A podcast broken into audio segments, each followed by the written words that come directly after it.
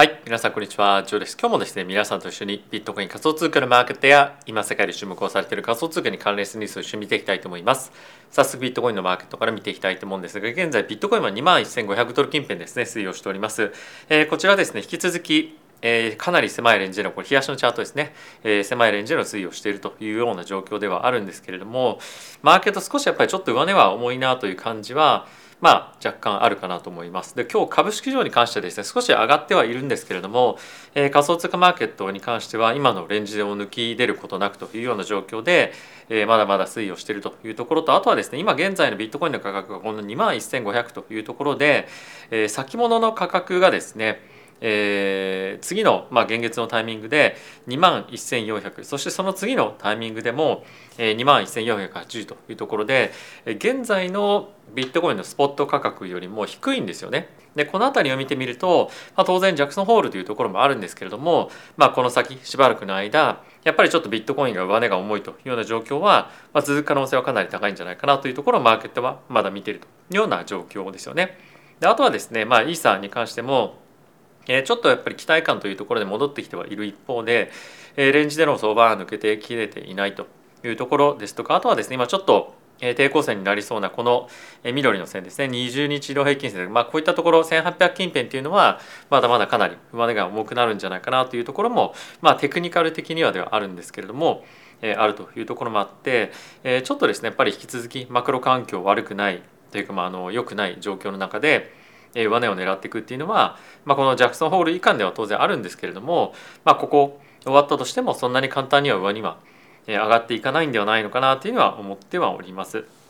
でもし上がっていったとしてもおそらくなんですけれども、まあ、結構な量のですねまだ売りっていうのが、まあ、出ても正直おかしくないなと思っていて、えー、イーサに関してはですね短期的に当然、えー、マージがあるので、まあ、アップワードプレッシャーみたいなものがですね引き続き出てくるとは思うんですけれどもやっぱり今の状況でものすごくマーケットが安心感を持って買っていけるような状況ではまだないというところは、まあ、いずれにせよですね変わっていかないと思いますので現状の状況がしばらくは続いていくと思いますし、まあ、引き続きもし下がったらまあそこで拾っていこうねみたいな状況が続いていくんではないのかなというふうには思っております。で今日ですね株式マーケットに関してはこちらナスダックなんですけれども、まあ、若干は反発はしているもののここ最近大きく、まあ、あのジャクソンホールに向けて下がってきていたというところもあって、まあ、それの買い戻しみたいな感じで、まあ、一つ上がっているのかなというような、感じかなと僕は思ってますね。はい、で、え引き続きやっぱり注目をしておきたいのが、まあ、こちらドルインデックスなんですけれども、まあ、こちらの今後の方向転換どういった方向に向かっていくのかっていうところは今週の金曜日のジャクソンホールの結果次第かなと思うんですけれども、まあ、今日ですねこのジャクソンホールに関係するようなニュースですとかあとはいろんなコメントがですねかなり今日出てきているのでそういったところを中心にまずは見ていった後に仮想通貨の関連のニュースというのを見ていきたいなと思っております。でまずはですねこちらから見ていただきたいんですけれども、ま、本当このあの動画を撮影している、まあ、直前というかですね1時間前ぐらいの方でブラード総裁の方からコメントがありましたと。でこれ結構ですね本当に細切れでいろいろとツイッターで出てきているんですけれどもまず見ていきたいのがえー、まあ、現状のですね、まあ、金利水準に関しては、えー、まあ、全然十分ではないですよというところは、まあ、これはおそらく皆さんも思っているところかと思うんですけれどもじゃあどれぐらいが目安なのかっていうところをこれはコメントされていて大体3.75から4%ぐらいがまず目安として、えーまあ、金利上限でその後はどうなるか分かりませんというふうに言ってるんですね。で今のマーケットの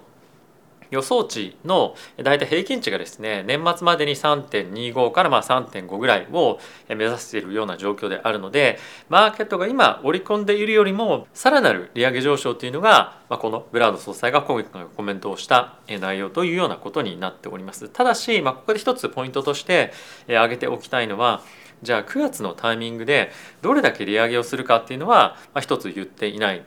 ところと、まあ、あとはですね今後マーケットがですね、まあ、大きく、まあ、クラッシュまでいかなくても、まあ、下がっていくもしくはその景気後退に関しては、まあ、やむを得ないよねというようなコメントも出てきているので、えー、まだまだ積極的な、えー、高的なコメントが、まあ、パウエル議長だったりとか他の、えーまあ、連銀総裁から出てきても、まあ、おかしくないような状況に、まあ、ここ最近の流れを見るとあるのかなというふうには思っております。でこれ以外のですね関連ニュースちょっと見ていきたいと思うんですがまずはですねこちらになりますとでこれはですね今回の金曜日の段階でパウエル議長は我々が望んでいるような何かしらその明確なコメントはまあ、言わないんじゃないかというふうに言っていますと。で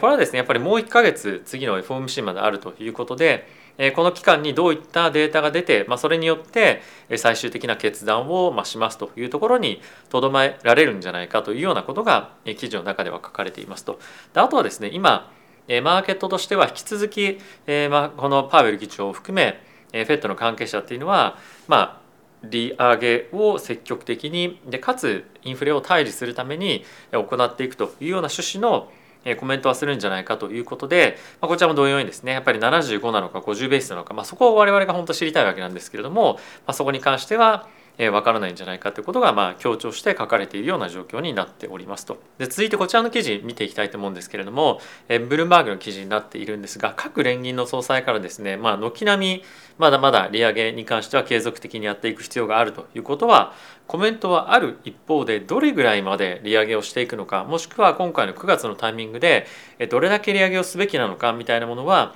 まあ、そんなに明確にですね明示されてないことが、まあ、今非常に気になってますみたいな感じのま記事ですね。でこれはま、さっきたまたまブラードさんに関しては年末までに3.75から4%っていうようなことを言っていましたけれども、まあ、当然パウエル議長に関しては何か明確なそういった数値を出すということもこれまでないですし、まあ、おそらく他の連銀総裁に関しても、まあ、そこまで断言できるような何かのコメントっていうのはえしてこないんじゃないかなというふうには、ま、想定されます。ただし、まあ、さっきちょっとすいませんあのちょっと端折っちゃったんですけれども、えパウエル議長じゃなくて、えブラード総裁の、えコメントに関しては、ま、かなり今後、え物価高っていうのが続くので、まあ、そんなに簡単に、ま、利下げの方向には向かわないんじゃないかっていうコメントも出ていたこともあって、ま、そんなに早期にですね利下げがやっぱり行われないっていうようなものが、ま、今後コンセンサスにまあ、なっていっても今おかしくないような、まあ、あの FED 関係者からのコメントが続いているというような状況ではあるので、まあ、少しここ最近の株高っていうものが、え若干ですねジャクソンホールもしくはその次の FOMC を終えて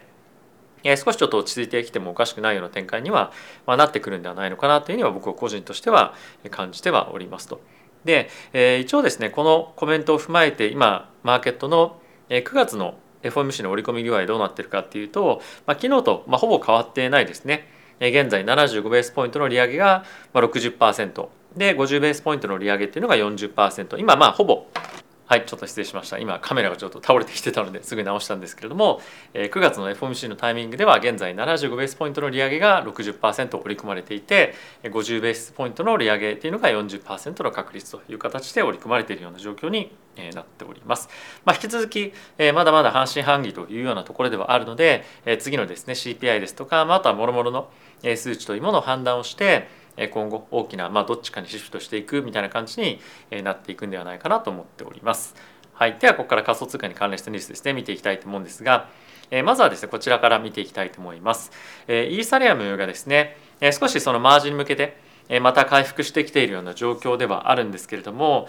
トレーダーマーケットのトレーダーたちに関しましてはかなりまだまだあの、まあ、気をつけているというかまあ、そんなに積極的なリスクを取っていないんじゃないかということが、まあ、今回のこの記事でまたえコメントになっていますと。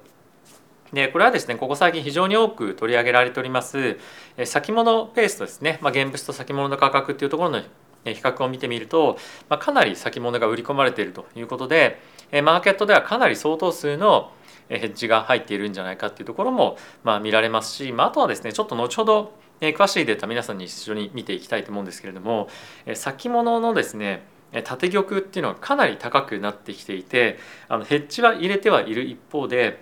どれぐらいのヘッジがそのマージのタイミングで外されるかとかっていうところもまだちょっと分かってはいないんですけれども今のそのレバレッジ状況を見てみると結構マーケットではですねその先物市場を中心に激しくボラティティがま出そうになるような状況がま連日続いていると。いうことで、まあ、あのマージの日のタイミングなのか、まあ、のその前なのか後なのかっていうのは分かんないんですけれども、まあ、かなりボラティティが出ることが予想されるので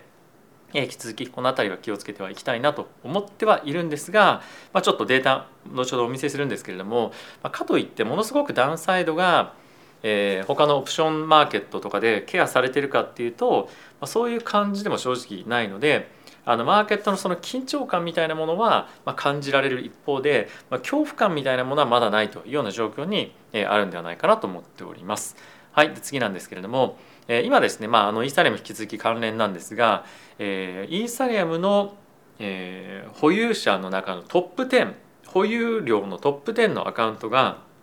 どんどんどんどんですね今の持っているイーサリアムを取引所に移してますよというのがこちら今記事になっておりますと。でこれ結構面白いデータだなと思ったんですけれどもちょっと下に行って見ていきたいと思うんですけれども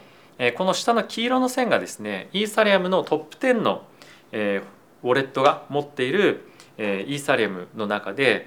どれだけの割合が取引所に置かれているかっていうものを表しているものになってるんですがここ最近のですね大体3か月ぐらいで一気に急激に伸びてきているというのがこのチャートを見るとま少し分かるようになってますね、まあ、こんな感じで上がって黄色の線が上がってるんですけれども、まあ、これはま当然のことながら今イーサリアムを持っているま大きなアカウントたちが今後来るであろう何かしらのタイミングに合わせてビットコインじゃなくてあのイーサリアムをま売る準備をしているということかと思います。もしくは売らなかったとしてもやっぱり何かあった時に売れるような状況にしておきたいというところもあるんじゃないかなと思うんですね。まあ、あとはもしかするとこの上昇局面のタイミングでまあ、少しやっぱり利確しておきたいというところの、まあ、意向もあったりするのかなと思うんですが、まあ、いずれにせよやっぱりちょっと売る準備っていうのをしているというようなことではあるかと思うのでこういったところを見てみると、まあ、先先物もそうですしスポットのマーケットでもちょっと大きな動きが出そうかなっていうのは予想されますよね。でここからちょっとデータグラスノードで見ていきたいと思うんですけれどもまず皆さんにちょっと見ていただきたいのはさっき申し上げたレバレッジの指数なんですけれどもこれがですね今のレバレッジの推移になっているんですが結構ここ最近高位安定をしているような状況になっているんですよね。なのでマーケット全般としては、引き続き、ショートがメインだとは思うんですけれどもショートのポジションが、ま、あの結構大きく積み上がっているものが維持されているというような状況になっています。でこれなぜマイナスショートなのかって分かるかっていうとファンディングコストがですねずっとマイナスになってるんですねなのでマーケットではショートの需要が非常に高いということで先物ベースやショートがまメインにはなっているというような状況にあると。でかつですねボラティティを見ていきますとこれがボラティティなんですけれどもこの短期のボラティティこの濃いピンクはですね短期のボラティティなんですけれどもこれがですね、まあ、そんなに今上がってないというかどんどんどんどん下がってきてますよね。でこれはボラティティが下がってるイコールオプションの値段が下がってるっていうふうに思っていただいて結構なんですけれども、まあ、そんなにやっぱり今オプションの需要が高くないということでダウンサイドへのケアがまそんなに今大きくは進んでいないというような状況になっています。でこれの一方でまあ長期のオプションに関しても、まあ、ほぼフラットもしくはちょっとじりっと下がっているような感じではあるのでやっぱりそのダウンサイドのケアみたいなものを、まあ、オプションを使ってやってるというよりもやっぱりその現物のポジションに対してヘッジを先物でしているというような状況ではあるので、まあ、これが、えーまあ、かなりそのマージのタイミングが近くなっていくに従ってどっちの方向にボラティティが向いていくかっていうのは結構見ておくと、マーケットを読んでいく上で参考になるんじゃないかなと思うので、まあ、その辺りまた今後皆さんにお伝えをしていきたいかなと思います。はい、でまあ念のためちょっとビットコインの方も一緒に皆さんと見ていきたいと思うんですがビットコインの数値に関してはちょっとここ先皆さんに申し上げていました通りイーサリアムとちょっと違った動きをしておりまして例えばなんですけれども、まあ、ちょっとこれ 数字出てないんですがあのこれ1000ビットコイン以上持ってる人たちのアカウントとかっていうのはまた急激にはちょっと伸びてきたりですとか、まあ、あとはえー、まあこれ10ビットコイン以上持ってる人たちの数も、まあ、どんどんどんどん増えてるということで結構ビットコインに関してはあの、まあ、個人投資家も、えー、まあ大口の投資家もポジションを増やしているというのは、えー、起こってるんですよね。でこれ非常に面白い傾向だなと思っていて、まあ、その中でもどんどんどんどんですね。今これビットコインが取引所から引き抜かれてますよっていうののサインこの赤い線がビヨーンって下に伸びてるのは取引所からビットコインが抜かれてますよっていうサインなんですけれどもまあ、これがどんどんどんどん低く今なってきているということでやっぱり長期で見てる人たちは、まあ、ビットコインを今のタイミングで、まあ、拾って拾って拾って、まあ、コールドウォレットもしくはプライベートどっかのウォレットに、まあ、移しているというような状況が、まあ、継続的に起こっているというような状況がこれを見ると分かるのかなと思っています。で、そんな中なんですけれどもさっきちょっと皆さんと一緒に見たこの先物のレバレッジレシオですねイーサーに関しては高止まりしてましたけれどもビットコインに関してもこのタイミングで高止まりをしていると。で、えー、じゃあどんなファンディングレートを出しているかっていうと ちょっとこれ見えないですねすみませんファンディングレートこれを見ると少し分かるんですがほぼ、まフラットなんですねなのであんまりそんなにビットコインに関しては、ま積極的なショートが入っているとかっていうよりも、まあ、どちらかというとまあプラマイゼロみたいな感じの状況が今え起こっているというのが、まあ、こういったところを見ても分かるんじゃないかなと思います。でプラスさっき後ほど申しあのさっきも申し上げ申し上げました通りビットコインに関してはですね大口が買っているわけなんですけれども、まあ、どんどんどんどんその大口の人が増えている、まあ、かつプラス長期の保有者割合っていうのがこの上の濃い色がのところが長期の保有割合なんですけれどもどんどんどんどん右に行くにつれて増えていますよね。まあ、ちょっともう少し拡大してみるとこんな感じでずっと右に下がっていってるような状況でもあるので長期ホルダーがどんどんどんどん増えているということは、まあ、売り圧がですね、まあ、潜在的に今はそんなに多くないというのもこういったところで分かるんじゃないかなと思うのでビットコインとイーサリアムのホルダーのその質みたいなものは、まあ、明らかにビットコインの方が、まあ、いいフォルダーが長期的には入ってきているということで、まあ、ある程度どこのタイミングでビットコインだったり、まあ、仮想通貨に関してはそこを打つかっていうのは分かりませんけれども、まあ、じゃあいざそこを打ったというふうになった場合、まあ、ビットコインとかの方が、まあ、ある程度買いやすいような環境にはなるんじゃないかなと思うのでえこの辺りを見ると、まあ、今のうちからでもビットコインはまあ比較的比較的ですよ他のアルトコインとかと比べると、まあ、買いやすい市場環境にはあるのかなというふうには思っております。まあ、いずれにせよですねさっきもちょっと申し上げた通りレバレッジレシオがちょっと上がってきてはいますのでこの辺りは気をつけておきたい短期的なポイントにはなるんじゃないかなと思います。はい、ということで皆さんいかがでしたでしょうか？まあ、ちょっと今日はデータっていうところと、まあ、あとはそのジャクソンホールに向けての、えま、ニュースだったりとかコメントっていうところがメインにはなりましたけれどもやっぱり金曜日の内容を見てみないと何とも言えませんが今の現状を見てみるとビットコインもイーサリアムに関してもちょっとやっぱり短期的に下を見ているというような状況にはまず1点あるのかなというところとまたビットコインについては長期の上昇に向けてマーケット環境みたいなものを特に、まあ、そのデータを見てみると、まあ、ある程度その何て言うんですかねあの底堅さみたいなものは比較的に出てきているというところはあるかなと思います。ただし、中長期的にまだ見てみてもそんなにですねマクロの環境が近いうちに安定してくるような状況では今ないですよね。なのでそんなに本当に急いで急いで買うというよりも、まあ、自分が納得できる水準まで、まあ、しっかり待ってもいいんじゃないかなと思いますし、まあ、あとは今ビットコイン全く持ってないよという人で、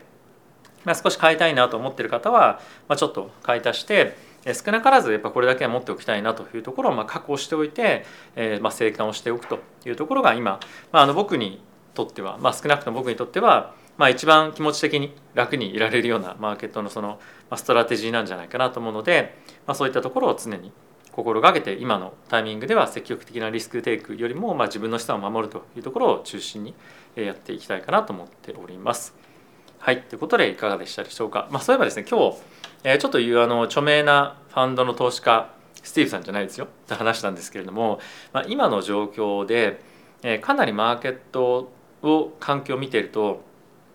まあ、やっぱりすごくチャンスと感じていると。なので、まあ、追追加的にまあいろんなその方だけではなくていろんなところでファンドレイジングというのが行われていてどんどんどんどんマーケットへ投資するためのお金も今かき集めているような状況にあるというような話を、まあ、いろんなところで聞くよというようなことをですね、まあ、今日ちょっと耳に挟んだんですけれども、まあ、これはあの本当にビットコインもそうだと思いますし、まあ、あとはですね、まあ、いろんなプロジェクトがこの大きくまあちょっとマーケットが下がったタイミングで、まあ、スキャムのプロジェクトとかもどんどんどんどんなくなっていってると思うんですが、まあ、残ったまあ良質なプロジェクトをまあよりすぐってですね、まあ、いいところにお金をいろんなところに入れておいてまあ、将来的な大きな上昇相場に対して備えていたりですとかあとはプロジェクトベースに関しては、まあ、しっかりと資金調達できてできているところに関しては、まあ、その開発を粛々と進めているというようなことが、まあ、結構多く、まあ、耳にするというような話がですね出ていました。であとはですね、え、ここ最近のその、ね、下落相場で、まあ、悲観している人はまああのまあ、悲観というかですね、まあ、ちょっと落ち着いている感じの状況ではあるんですけれども、え、多くの人がまあ、そんなに早くですねマーケットが戻ってくるっていうよりも、まあ、来年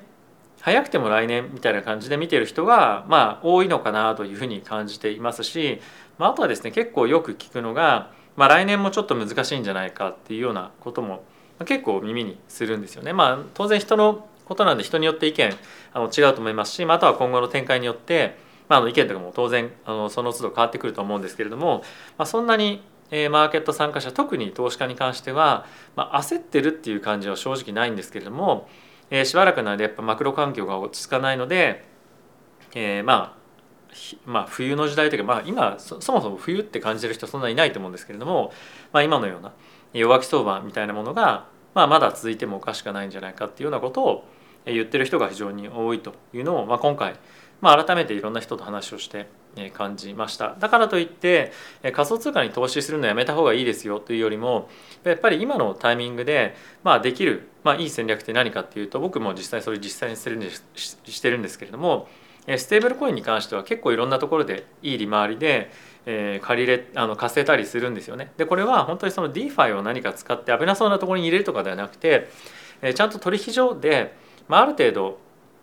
まあ、大手のところ選んでいただければ、まあ、4%5% ぐらいはですね、まあ、しっかりと利回りつくんですよねステーブルコインで。なので、まあ、そういったところでの運用をまずはしておくというのも一つ選択肢にはなるんじゃないかなと思います。でそのタイミングでやっぱり重要なのが、まあ、一つのえー、取引所に集中をしておくというよりもやっぱりいくつか分散しておくということもまあ大事だと思いますし、まあ、あとはステーブルコインだったら大丈夫でしょうっていうんではなくてステーブルコインの中でもいくつか通貨を分散しておくことによって、まあ、より、えー、しっかりとリスク何ですかマネジメントっていうのをしておくというところをやることで、まあ、結構その精神的にも楽なまあ投資シーズンっていうのが過ごせるんじゃないかなと思うんですよね。やっぱりそのアルトコインもビットコインもまあイーサもそうですけれどもあのある程度ボラティティがあると、まあ、一喜一憂しやすくなると。で持つことがダメではないんですがやっぱり短期でやる分と、まあ、長期でやる分っていうのは、まあ、あのあのお金は分けておいた方がいいかなと思いますし、まあ、短期でやるにしても、まあ、やっぱりどれぐらいの、